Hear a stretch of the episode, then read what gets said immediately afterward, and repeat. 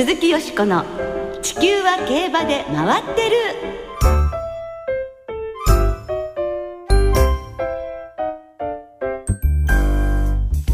皆様こんばんは。お元気でいらっしゃいますか？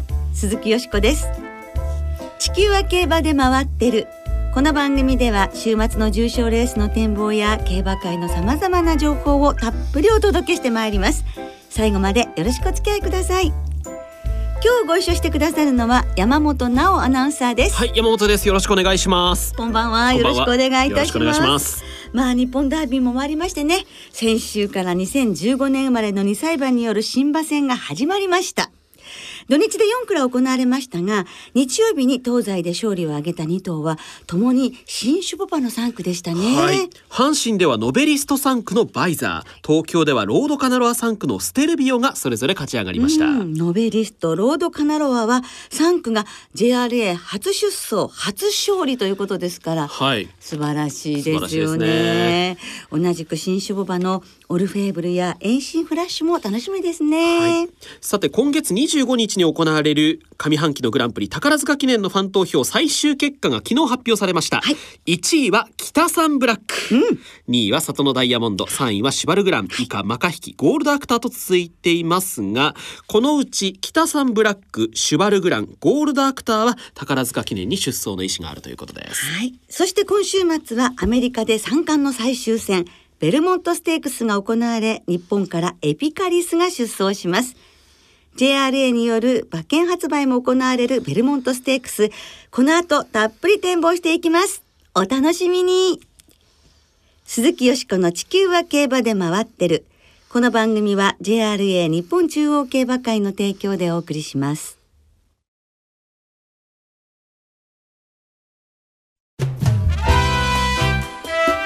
鈴木よしこの「地球は競馬で回ってる」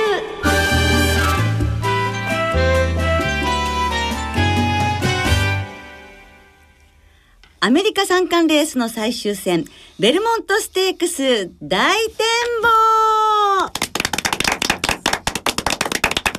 ということで今日は日本時間のあさって日曜日の早朝アメリカで行われるベルモントステークスの展望をお送りいたします。今年は日本からエピカリスが出走して JRA による馬券発売も行われますドバイ、香港に続く海外競馬の馬券発売レース、今年の第3弾となるベルモントステークス。JRA のインターネット投票で日本時間の明日土曜日の午後夜ですね、7時30分から発送予定時刻の日曜日午前7時37分の4分前まで馬券の発売が行われます。去年は日本のラニが3着に検討したこのレースですが、よしこさんは舞台となるニューヨーク市郊外のベルモントパーク競馬場、何度か行かれてるそうですね。はい、二、はい、度行きましたね。はい、最初は2004年のスマーティー・ジョーンズの三冠がかかっている時。はい。そして二度目は2008年のカジノドライブがピーターパンステークス勝ってもう有力視されていたのに、残念ながら座席でね、出走取り消しという時に参りました。はい。どんな競馬場ですか。はい、ニューヨーク州にある競馬場ですけれども、はい、アメリカ最大級のコースで一周が2400メートルということですが、はい、まあベルモントステークスが一番のまあお祭りのようなレースで、はい、本馬場入場でニューヨークニューヨークがかかったり、はい、それからもうたくさんの方が詰めかけて盛り上がるそれがベルモントステークスですね。私も一度でいいからアメリカ三冠はすべて見てみたいんですよね。えー、ねえ本当ですよね。はい、もう私マーティン・ジョーズの時三冠見れなかったのは本当に残念だったんですけれども、はい、なんか大歓声が悲鳴に変わり落胆みたいなね、ゴースマーティーというのをセンスっていうか、はい、センスじゃないうちわが配られたりして大盛り上がりでしたね。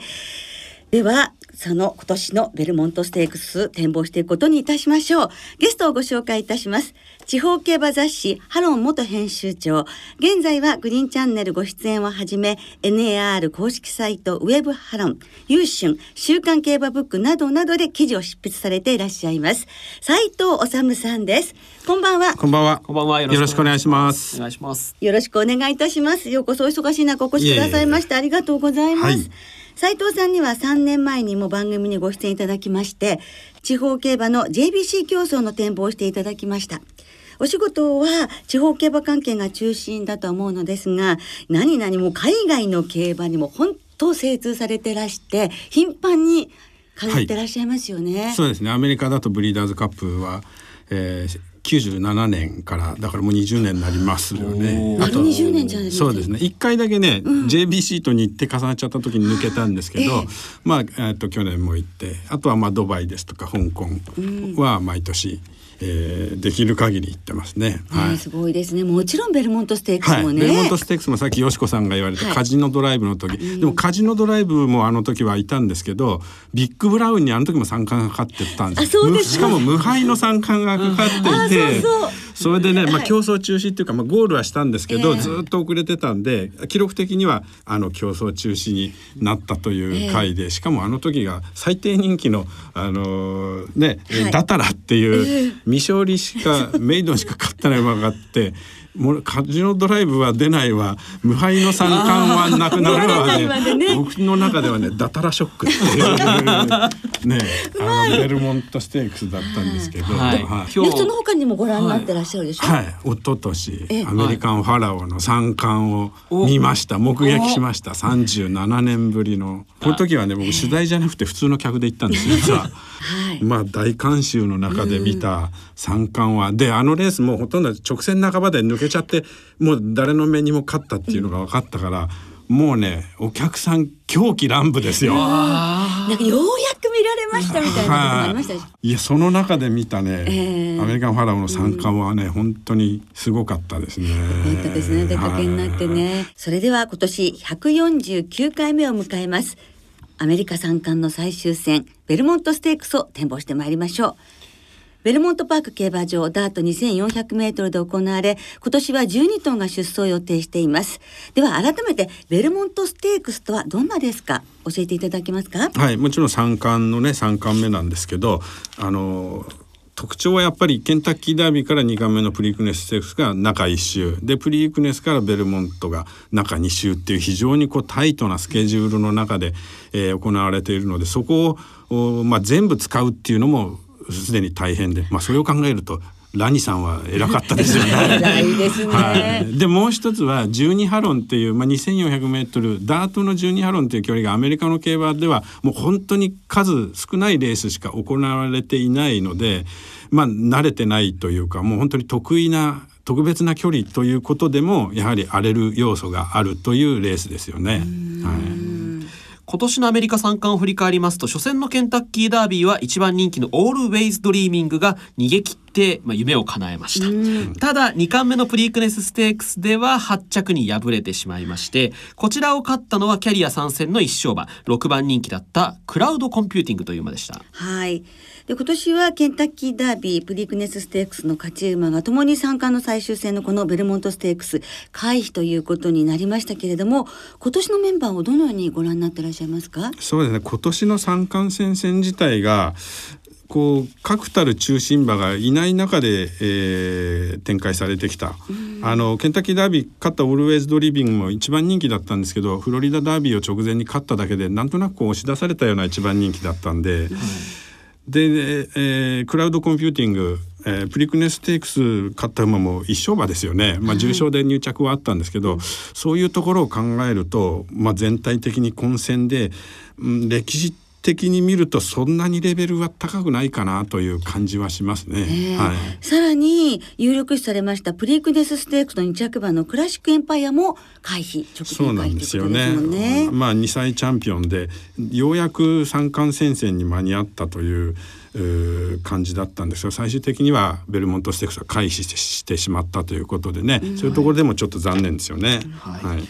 ではここで現地主催者発表の想定オッズご紹介しておきましょう。一番人気はケンタッキーダービー10着からの参戦アイリッシュウォークライで4.5倍くらい。2番人気がエピカリスで5倍。3番人気はケンタッキーダービーの2着馬プリークネスステークスの4着馬ただ一頭の三冠レース皆勤となるルッキンアットリーで6倍。以下タップリット、ゴームリーとケンタッキーダービー一桁着順の馬が続いています。はいそれでは一番人気のアイリッシュウォークライについてお伺いしたいのですけれどもマラージ騎手とのコンビで7番ゲートからスタートいたします。ここまでは6戦4勝。この馬はどのように評価されますか？はいまあベルモントステークス勝ち馬の最近のあの傾向としてはケンタッキーダービーで負けてプリークネスをスキップして立て直してここ勝ってるっていう馬が多いので、ええ。まあそういうところで言うとアイアイリッシュウォークライっていうのはケンタッキーダービー10着から、えーベルモントステークスですから、まあその傾向には当てはまる。で、えー G2 のホーリーブルステークスを勝って、えーウッドメモリアルステークス、ケンタッキーダービーの前哨戦ですよね、はい。勝ってるので、ええ。まあ勝つ時は強いけど負ける時はあっさりっていう感じはありますよね。うん。まあ混戦のベルモントステークスだから、えー勝つチャンス可能性は十分あると思いますね。はい。はい。えー我らがエピカリスの評価も伺いたいと思います、5戦4勝唯一負けたのが UAE ダービーで花差の2着、はい。ルメール騎手を背に11番ゲートということになりました。いかがでしょうか？はい、まああの UAE ダービーのね大接戦は皆さんも覚えてると思うんですけどその時に勝ったサンダースノーという馬がケンタッキーダービーに出てスタート後こう踊るような感じでねはい競争中止してしまって、ただそのサンダースノーもアイリッシュの2000議員に出てチャーチルの2着してる馬ですからもちろんそういう対戦相手を考えれば世界トップクラスのエピカリス評価ということでは間違いないですよね。あとはまあ輸送ですとか、えーまあ距離的なことを言えば出走全馬が初めてなわけですから、そういうところへの対応ですよね。ただちょっと向こうから現地の情報としてえー足元にねちょっと箱したという情報が伝わってきてるので、まあどういう状況なのかがまだはっきりとは伝わってきてないのでわからないんですが、まあそういうちょっと心配は出てきてるのかなという感じがありますよね。ね、はい。なんかケアしてね緩和して、あの出走に向けてというふうにもはい。ちょっと聞いたりもするんですけれども、あの無理のないとこでね、はい。まずはまずは大事っていうところを取って、そして無事に出てきてほしいなって思いますよね。はいでなんかあのちょっとアメリカはい。の記者の方っていうか、はい。ねお話あの斉藤さんがお出になってた番組でもはい。拝見したんですけれども、このエピカリスっていうのは、はい。アメリカの皆さんがどうもあのおじいさん父の父にあたるあサンデーサイレンスをはいはいはい。こう思い浮かべると面影を感じてはいはい。真っ黒で、はい。そしてあの流線っていうかねそのはい鼻とか白くてっていうところもこうなんかサンデーサイレンスあ日本に行ってしまったサンデーはいはいはい。サイレンスの面影を感じるので結構皆さんがこうね、はいはい。気にかけてるっていうことでしたよね。ですねあの外国の取材に行ってるともう昔からそうなんですけど例えば「サンデーサイレンス」だと田安剛とか藤木関だとか最初の頃の産駒が種牡馬になった時に、ドバイとかアメリカに行った時に「サンデーサイレンス」のそういう活躍の産駒が種牡馬になったんだっていうことだけでも向こうの人からね、聞かれたんで、ええ。相当こう「サンデーサイレンスが」まあアメリカのアイドルホースというかね、みんながそう、ね、応援していた。馬なんだなっていうのはこれ今でも20年以上経って今でもそういうことなのかっていうのは本当にすごいことですよね。はいでしかも成績が安定しているということではいえ非常に注目を集めているようですね。はい。そして3番人気のルッキンアットリーキャリア豊富11戦2勝です。オルティス騎手とのコンビで6番ゲートに入りました。こちらは斉藤さんの評価いかがでしょう？はいえー今年の出走馬で唯一三冠すべてに出走することになる馬ですよね、ケンタッキーダービー2着プリクネス4着ということで、まあ、評価ということというよりもですね僕ルッキンアットリーのお父さんのルッキンアットラッキーっていう馬をブリーダーズカップで、まあ、ゼニアッタが最後に負けたレースだったんですけどその時僕単勝買ってったので,、で4着だったんですけどそういうところでケンタッキーダービー2着に来ておおと思った馬なんでちょっと応援はしたいと思ってます。はい。本当です気持ちは入りますね。はいさて人気の予想される3頭についてお話をいただきましたがその他斉藤さんがはい。注目されている馬というとどの馬でしょう、はい、僕は今年は別路線組、えー、二冠を使ってない馬に注目していて、まあ、レベルがそれほどでもないかなということをお話ししたんですけど、そういうところでは一番枠に入ったツイステッドトムというねまだグレード重賞は使ってないんですけど、はい。前走のフェデリコ・テシオステークスまでこれもドロドロのケンタッキーダービーと同じようにドロドロの馬場だったんですけど、まあ、3連勝中というねこの馬にちょっと僕は期待したいかなと思ってます。えー先ほどご紹介した想定オッズでは21倍くらいではないかという評価になっています。なんかね7万5千ドルの追加登録料をそうなん払ってですよ前走を買ったから、はい。それでここに出てきたという本気度は意気込みも。意気込みも感じられまはい、すね。でチャド・ブラウン調教師っていうのもね今ニューヨーク地区で大活躍の調教師さんですからね。はい。はい。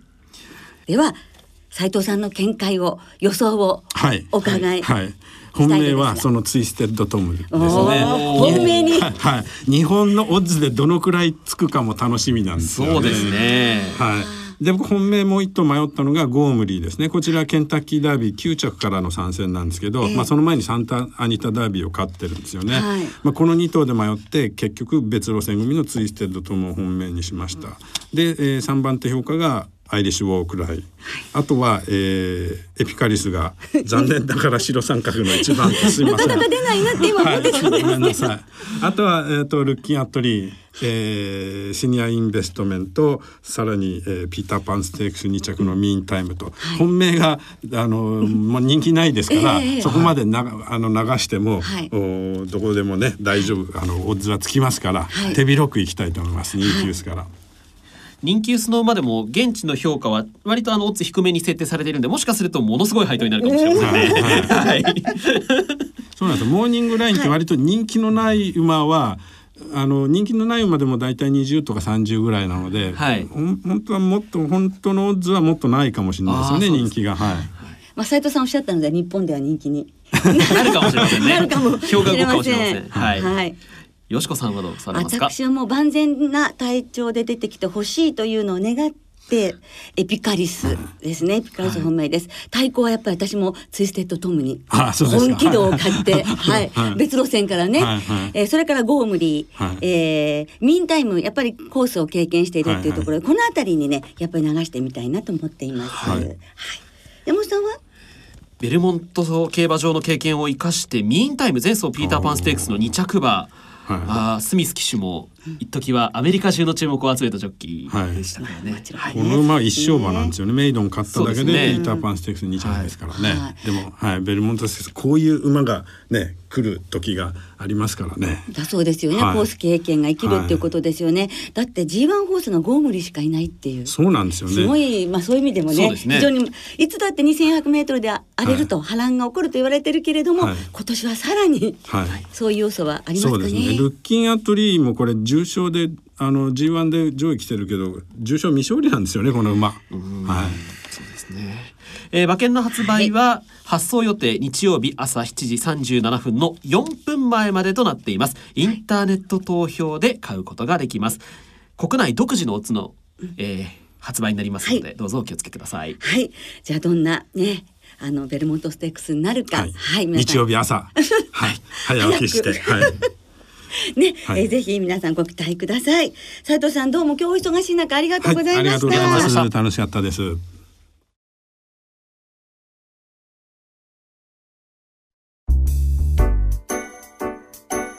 鈴木よしこの地球は競馬で回ってる。ここからは週末に行われる重賞を展望していきましょう。日曜日に東京でエプソムカップ、阪神でマーメイドステークスが行われます。まずは日曜日東京の芝1800メートル戦 G3 のエプソムカップを展望していきましょう。では今週もレースのデータをチェックしましょう。うん、いわゆる一つの、えー、13連敗ということで、過去10年1番人気の副勝率は80%と信頼度は高め。ですが3着に荒馬が飛び込んで思わぬ高配当が飛び出すことも。うーん高橋由伸君も。勝負はネバーギブアップしてはいけませんね。年齢別では4歳馬か5歳馬が中心。7歳以上の連帯馬は過去10年出ていません。前走新潟大商店組の出走が多いものの連帯馬は人気サイド。隠れた好走ローテは都大路ステークスでここで好走したディサイファーやエイシンヒカリが続くエプソムカップも勝っています。うーんここはクラリティシチーでいわゆる一つのメイクミラクルですね。大関でした。メイクミラクルといえば？長嶋茂雄さんでございました。ね、はい、ちょっと若々しかったですね。はい、えー、金曜正午現在東京は天候曇り、芝ダートともに良馬場です。日曜日の東京曇り時々晴れ、28度の予報です。はい。さあよしこさん今年のエプソムカップはいかがでしょう？はい、頭立てでね、はい、迷っちゃいますよね。私はあのデータの弟にあたるグラビティスカイの方を本命にしました9番の。はい。はい、前日走重賞3着3着ですがともに57.5キロ今度56キロということで、はい、これはねいいんじゃないかと思いましたね。ここから4番のヒストリカル10番のアストラエンブレム。14番の大西サミットに流してみたいと思います。なおさんは？はい。マイネル・ミラノが最打ちを引き当てましたので、はい。この馬の逃げ残りとはい。同じ勝負服マイネルハニー、うん。この2頭を軸に馬券を買ってみたいと思います。残ってくれればは大きいですよ、東京の直線が長く感じそうですが。そうですね。はい。えー続いて同じく日曜日に阪神で行われる芝 2000m ハンデの G3 マーメイドステークスも展望していきましょう。ではこちらもデータチェックです。好きな番号はうーんいわゆる一つのラッキーセブンの3番ですね過去10年1番人気の副勝率は 40%3 連単の平均配当は32万6000円と荒れるハンデ重賞のイメージ通り7番人気以下の馬が11連単もしています。ヘイカールヘイカール過去10年のうちハンデ53キロだった馬がなんと7勝。しかし今年の出走馬にはハンデ53キロの馬はおらずハンデ51キロ以下の連帯率は10%と極端な軽量馬を狙うのもうーんどうでしょう。前走が重賞だった馬は人気ほど走らず惨敗していた馬でも巻き返しがあります。また前走が条件戦だった馬の構想も見られます。いわゆる一つの地球が上がると言いますか。うーんアースライズですね。馬券こうビューッときてバシンと打つ。これが大事なんですね。大関でした。新鮮。はい、はい。えー長島さんのモノマネですが、はい。王さんの背番号のアースライズかということでございました。3番ではラッキーセブンの3番ではなかったということですね。で一番です。はい。一番ですね。はい。えー金曜日正午現在阪神の天候は晴れです。千割をダート主のコンディション。日曜日曇り時々晴れ。25度くらいではないかという予報です。はい。さあ牝馬限定戦ですが。ええねこれハンデ戦ということで、はい私はやはり期待したいのは5番の当選ビクトリーですね。ハンデ2キロ重くなりますしトップハンデですけれどもやはり能力と血統からこの馬でまあ右回りも得意ですしね、はいえー期待したいと思います。ここから1点ですね51キロ前走よりマイナス4キロのバンゴール。うんね、荻野騎手のちょっとこの勢いにも乗ってみたいと思います。それから当番のマキシマムドパリ、11番のビッシュ。あの強さはね、あの走りをまた見たいですよね。はいということで3頭に流してみます。はいマレンです。なおさんは、アースライズデータと一緒になりましたが、はい中谷騎手、うん矢作厩舎の馬で本当によく勝って、え 東京でも特別に勝ったりしていますんで、えー、本当ですね。活はい、躍されてます。こちら。もジョッキー馬券で馬券を買ってみたいと思います。はい、はいどうぞご参考になさってください。リスナーの皆さんからいただいた予想もご紹介していきましょう。はい炎の男さん。今週の勝負どころは阪神マーメイドステークス。酒井学騎手に決まったプリメラースールの逃げ切りに期待します。高配合、良い配合の馬で重賞の2つや3つ鮮やかに逃げ勝ってほしいと思います。はい。中堅さんエプソムカップはアストラエンブレムを狙います前走のメイステークスは2着でしたが勝った大西サミットと2.5キロあった斤量差が今回はなくなりますので逆転できると思いますうまえもんさん、はい。エプソムカップはデムーロ騎式場のアストラエンブレムから狙ってみたいです、はい。マーメイドステークスはビッシュから狙ってみたいです、うん。乗り換わりの福永騎手に期待したいです、はい。ベソさん。エプソムカップで応援したいのはベルーフです。この一戦を勝って秋につなげてもらいたいです。そうですね。最後にフダ兄さん、うん。エプソムカップに出走するマイネル・ミラノが私と同じ誕生日6月8日生まれ。昨日ですね。昨日だおめでとうございます。はい、おめでとうございます。ずっと応援している一頭なので頑張ってもらいたいです。ということです。はい、なかなかね6月だとお誕生日そうですね。のねまあ、はい。同じ馬っていうのも少なくなると思いますけれども、はい。応援したくなりますよね。はい、皆様どうもありがとうございました。来週はユニコーンステークス、函館スプリントステークスの展望を中心にお届けいたします。お聞きの皆さんの予想もぜひ教えてくださいね。お待ちしています。